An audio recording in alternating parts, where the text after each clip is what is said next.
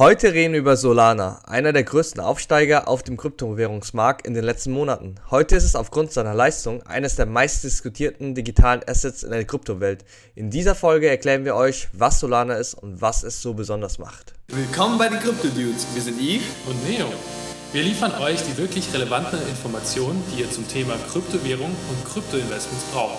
It's one small step for man, one Hallo Krypto-Dudes und hallo Krypto-Dudin. Kommen wir direkt zur Frage, was ist Solana? Und äh, Solana mit dem Kürzel SOL ist eine der schnellsten programmierbaren Blockchains und gilt als potenzieller Nachfolger von Ethereum. Solana wurde 2017 gegründet und ist ein Open-Source-Projekt. Es wird von der Genfer Solana Foundation betrieben, während die Blockchain von Solana Labs mit Sitz in San Francisco entwickelt wurde. Sie hat ihre Reichweite erweitert und Kryptowährungstrader aus der ganzen Welt angezogen.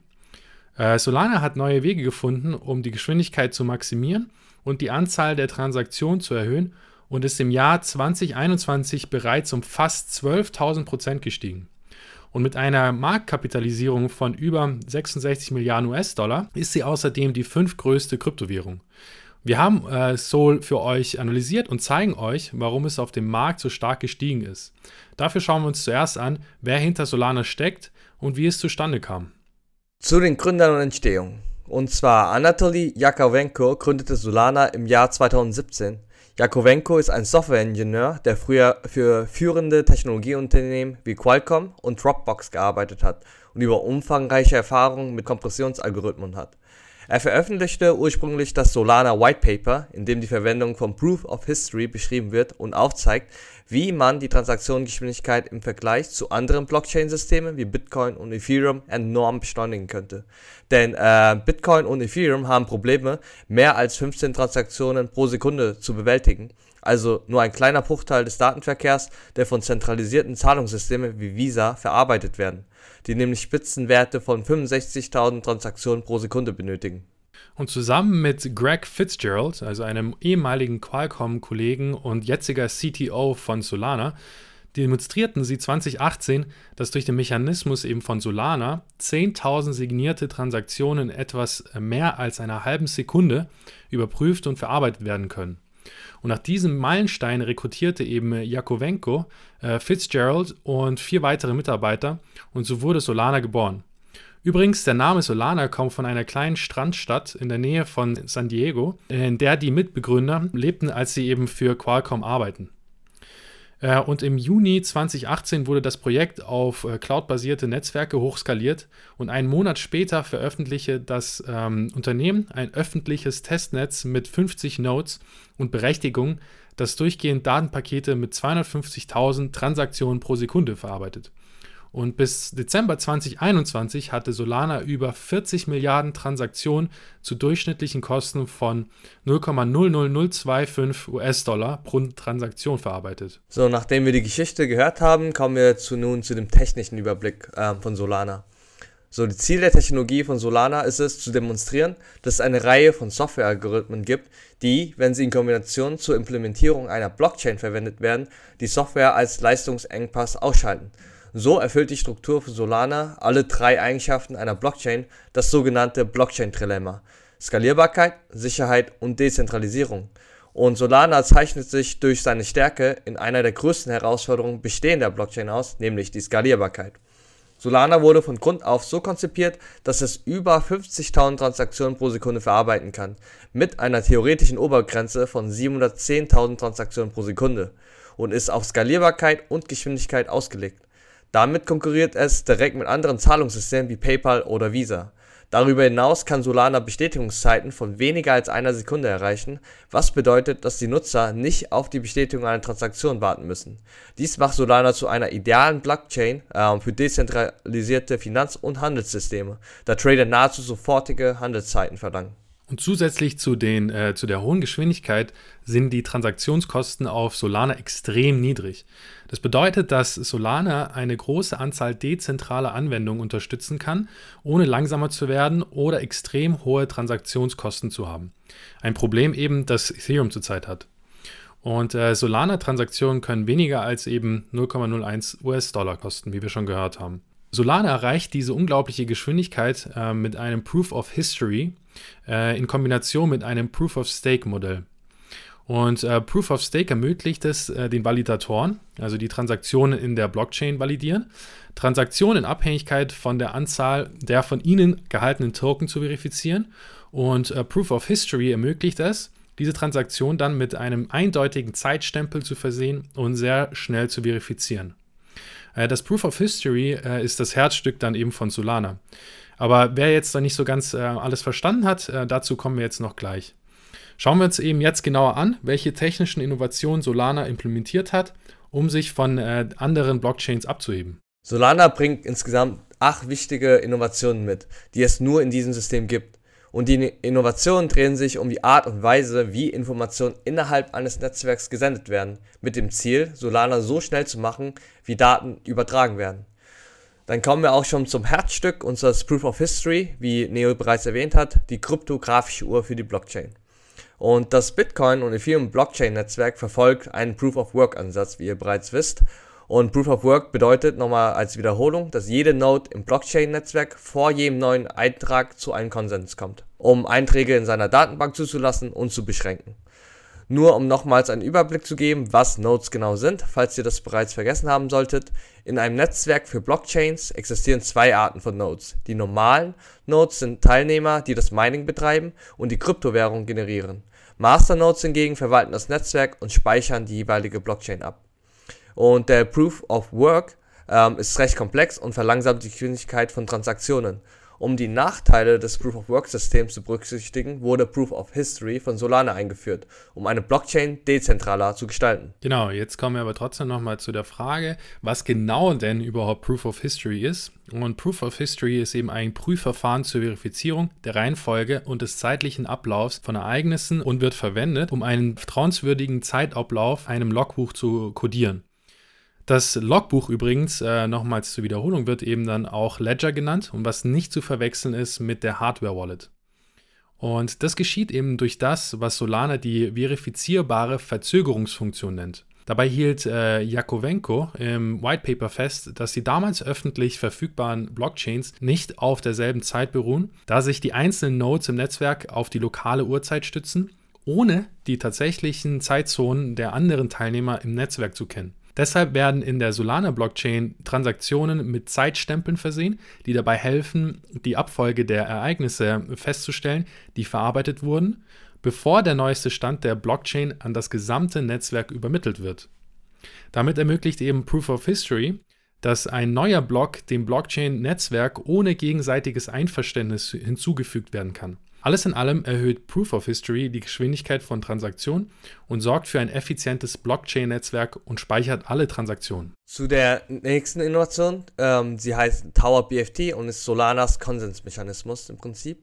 Und das BFT-System ist wie ein Schutzschild für das Solana-Ökosystem. Es sorgt dafür, dass der Ausfall ein, eines einzelnen Nodes nicht den Betrieb des gesamten Systems beeinträchtigt. Dieser Algorithmus ermöglicht es den Nodes auch nach zahlreichen Ausfällen weiterzuarbeiten. Und ähm, die nächste Innovation ist Turbine und wird auch als äh, Blockchain-Übertragungsprotokoll verstanden. Und Solana erleichtert die, damit die Übertragung von Daten an jeden Blockchain-Knoten, also Blockchain-Nodes, indem es sie in kleinere Pakete aufteilt. Und dies hilft Solana, Bandbreitenprobleme zu lösen und die Kapazität zu erhöhen, Transaktionen schneller abzuwickeln. Und das nächste ist eigentlich ein Weiterleitungsprotokoll mit dem Namen Gulfstream. Und Solana kann einen Netzwerkdurchsatz von 50.000 Transaktionen pro Sekunde erreichen, indem der Prozess der Blockbestätigung vereinfacht wird. Und Gulfstream erleichtert das Abfangen und Weiterleiten äh, von Transaktionen noch bevor der nächste Satz von Blöcken zur Bestätigung fertiggestellt wird. Und das nächste ist C-Level und das ist quasi Solanas parallele Smart Contracts. Und tausende von Smart Contracts laufen parallel zueinander, um eben eine effizientere Laufzeit für Solana zu erreichen. Und Transaktionen, die sich im gleichen Zustand der Blockchain befinden, können dann eben gleichzeitig ausgeführt werden. Genau, die nächste Innovation ist Pipelining und ähm, ja, beschreibt die Transaktionsverarbeitungseinheit. Und ähm, das bedeutet, dass ein Satz von Blöcken, die Transaktionsinformationen enthalten, sehr schnell validiert werden und auf alle Nodes im Netzwerk repliziert werden. Und Solana tut dies, indem es einen Strom von Eingabedaten auf verschiedene Hardware zuweist, die jeweils für sie zuständig ist. Als nächstes haben wir Cloudbreak, die sogenannte Kontodatenbank. Und ähm, Solana folgt einer horizontalen Skalierungsmethode, die es Solana ermöglicht, eine Skalierbarkeit, ähm, ja, seine Skalierbarkeit zu erhöhen. Und Cloudbreak organisiert eine Datenbank, die Transaktionsinput lesen und schreiben kann. Cloudbreak ist auch für die Herstellung einer Verbindung zwischen Hardware und Software verantwortlich. Als letztes haben wir noch den Archivierer, die für die Speicherung der Blockchains ja, verantwortlich ist. Und das Netzwerk von Solana ermöglicht also je, es jedem Knoten Informationen aus der Blockchain entsprechend dem verfügbaren Platz auf seiner Hardware zu replizieren. Und die Archivierer laden ihre jeweiligen Daten von den Validatoren herunter und diese Daten sind für das Netzwerk zugänglich. So, das war es jetzt erstmal mit den Innovationen. Äh, kommen wir zum Thema, wie kann man eigentlich ähm, Smart Contracts oder wie werden dort Sachen programmiert auf Solana? Und Solana unterstützt Smart Contracts, die es Entwicklern ermöglicht, ähm, dezentrale Anwendungen im Netzwerk zu schreiben. Und dies bedeutet, dass es möglich ist, dezentralisierte Börsen, Kreditplattformen und NFT-Marktplätze auf Solana zu betreiben. Und die Programmiersprache für Solana ist Rust. Und Rust ist eine Programmiersprache, bei der Leistung und Zuverlässigkeit wichtiger sind als Benutzerfreundlichkeit. Und das bedeutet wiederum, dass die Entwicklung für Solana schwieriger ist als bei Ethereum, das Solidity verwendet, wie wir schon bereits wissen, aber auch zuverlässigere D-Apps hervorbringen kann. Und Solana unterscheidet sich in Bezug auf die Programmiersprache und das Netzwerkdesign grundlegend von Ethereum. So, kommen wir zu den Soul Token. Was sind eigentlich Soul Token und wofür wird es verwendet, ETH? Der native Token von Solana ist Soul. Derzeit gibt es eine zirkulierende Versorgung von ungefähr 26 Millionen Soul und es hat eine maximale Versorgung von 489 Millionen Soul. Ähm, Sols sind in Bruchteilen erhältlich, die Lamports genannt werden. Sie sind nach dem größten technischen Einfluss von Solana benannt, Leslie Lamport, einem Informatiker, der für seine Arbeit im Bereich der verteilten Systeme bekannt ist. Und wie kann man Soul staken im Prinzip? Und zwar Solana ist ein Proof-of-Stake-Netzwerk mit Delegationen und die Validatoren bearbeiten Transaktionen im Netzwerk und führen es. Da die Validatoren auch nach der Höhe ihres Einsatzes, auch Stake genannt, im Netzwerk ausgewählt werden, werden die Validatoren mit den höchsten Stakes wahrscheinlich für die Bearbeitung von Transaktionen in der Blockchain ausgewählt. Und wenn sie dies tun, erhalten sie Belohnungen. Daher möchten die Validatoren, Delegatoren, das heißt Inhaber von Sol-Token, die keine Validatoren sind, ähm, ja, dazu bewegen, ihnen Token zuzuweisen, damit sie in ihrem Namen ähm, Stakes setzen. Die Validatoren tun dies, indem sie niedrigere Provisionen anbieten, die die Delegatoren den Validatoren in Form einer Gebühr zahlen müssen, ähm, die einem Prozentsatz der erzielten Rewards entspricht. Also, aber wie genau man tatsächlich so stacken kann, ähm, erzählt euch jetzt äh, Neo. Staking von Soul Token kann man äh, kann auch eine Möglichkeit eben sein, einen Gewinn zu erzielen, wenn ihr eure Tokens nur haltet. Und das Staking erfolgt in vier Schritten, wenn ihr es nicht über eine ZEX macht. Also erstens Token übertragen. Um Soul Token dann zu, äh, zu setzen, müssen eben die Nutzer oder ihr eure Token zunächst in Wallets übertragen, die das Setzen von Token unterstützen. Dies sind Wallets wie zum Beispiel der Ledger Nano X. Dann das zweite ist, ihr müsst ein Stake-Konto erstellen.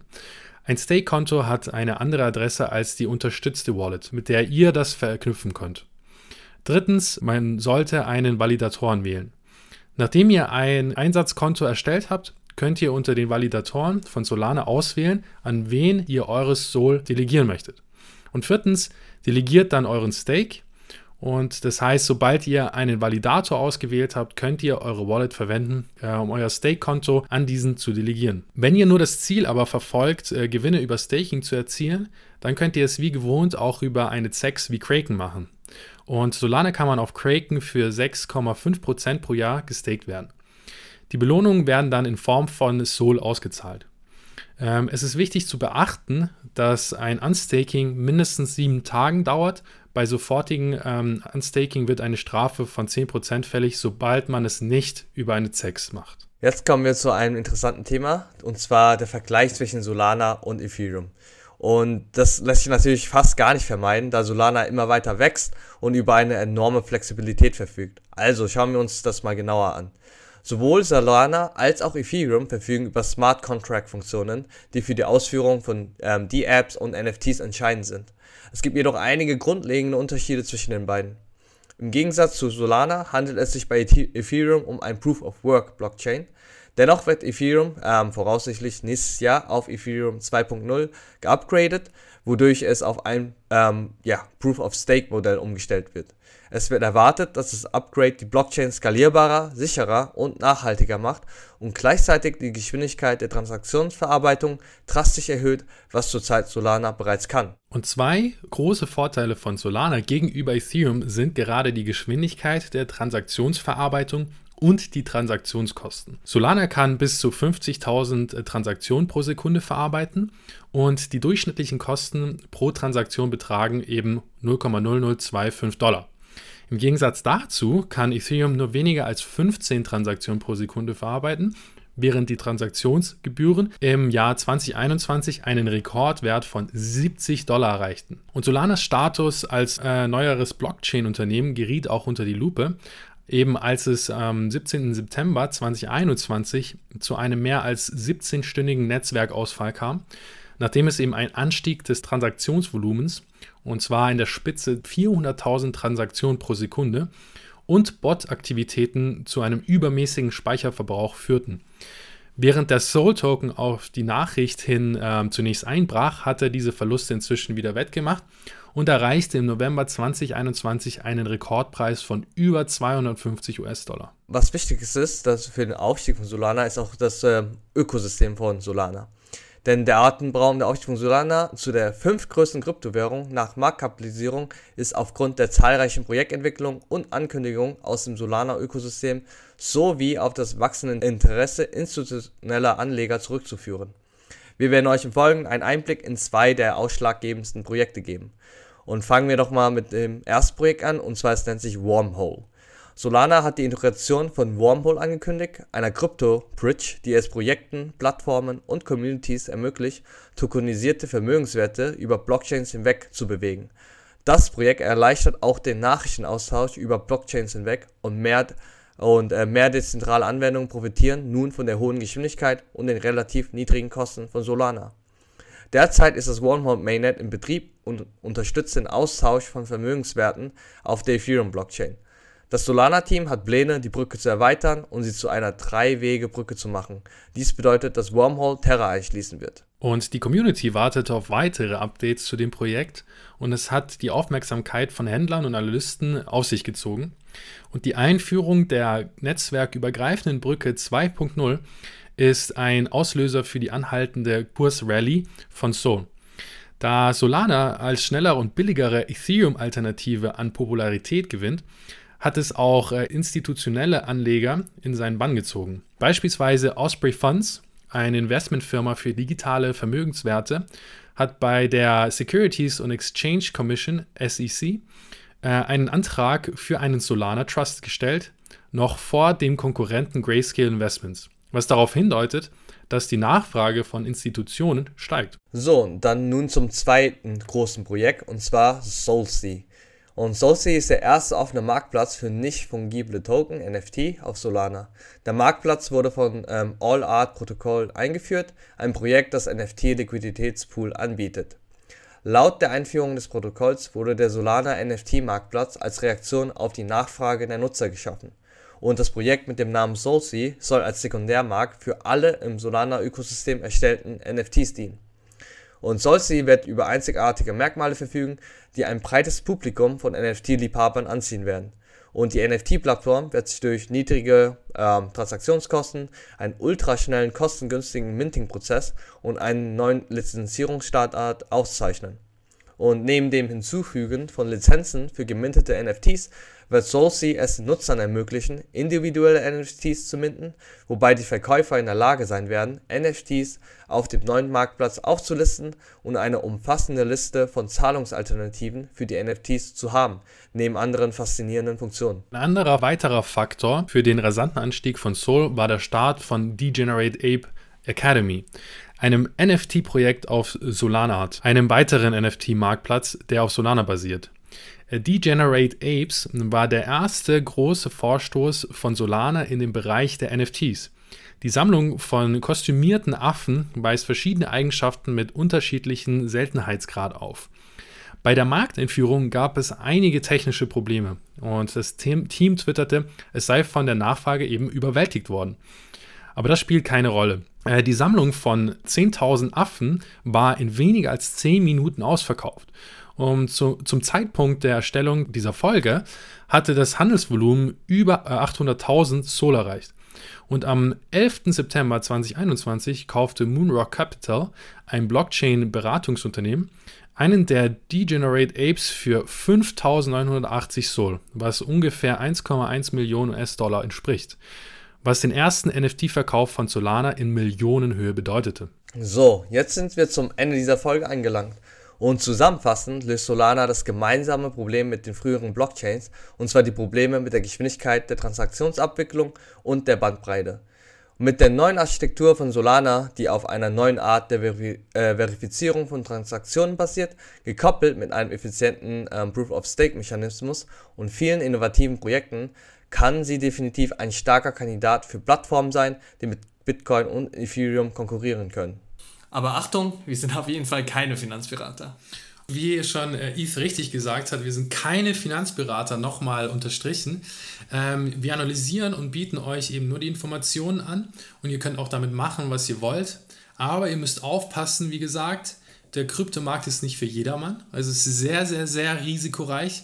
Und ähm, wir empfehlen niemals mehr zu investieren, als man hat und niemals Geld zu leihen, um in Kryptos zu investieren. Und übernächste Woche reden wir über das Kryptoprojekt Elrond.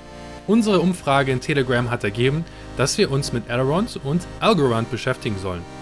Ihr habt abgestimmt und wir liefern euch, was ihr wollt. Deshalb werden wir darüber reden, warum Elrond als weiterer Ethereum-Killer gehandelt wird und welche Eigenschaften es zu einem Killer macht. Falls ihr weitere Fragen, Anmerkungen oder konstruktive Kritik habt, sind wir immer offen, weshalb ihr uns das gerne in unserer Telegram-Gruppe schreiben könnt. Den Link dazu findet ihr wie immer in der Beschreibung. Falls euch unser Podcast gefallen hat, würden wir uns sehr freuen, wenn ihr es mit euren Freunden teilt. Danke fürs Zuhören und bis zum nächsten Mal. Ciao. Ciao.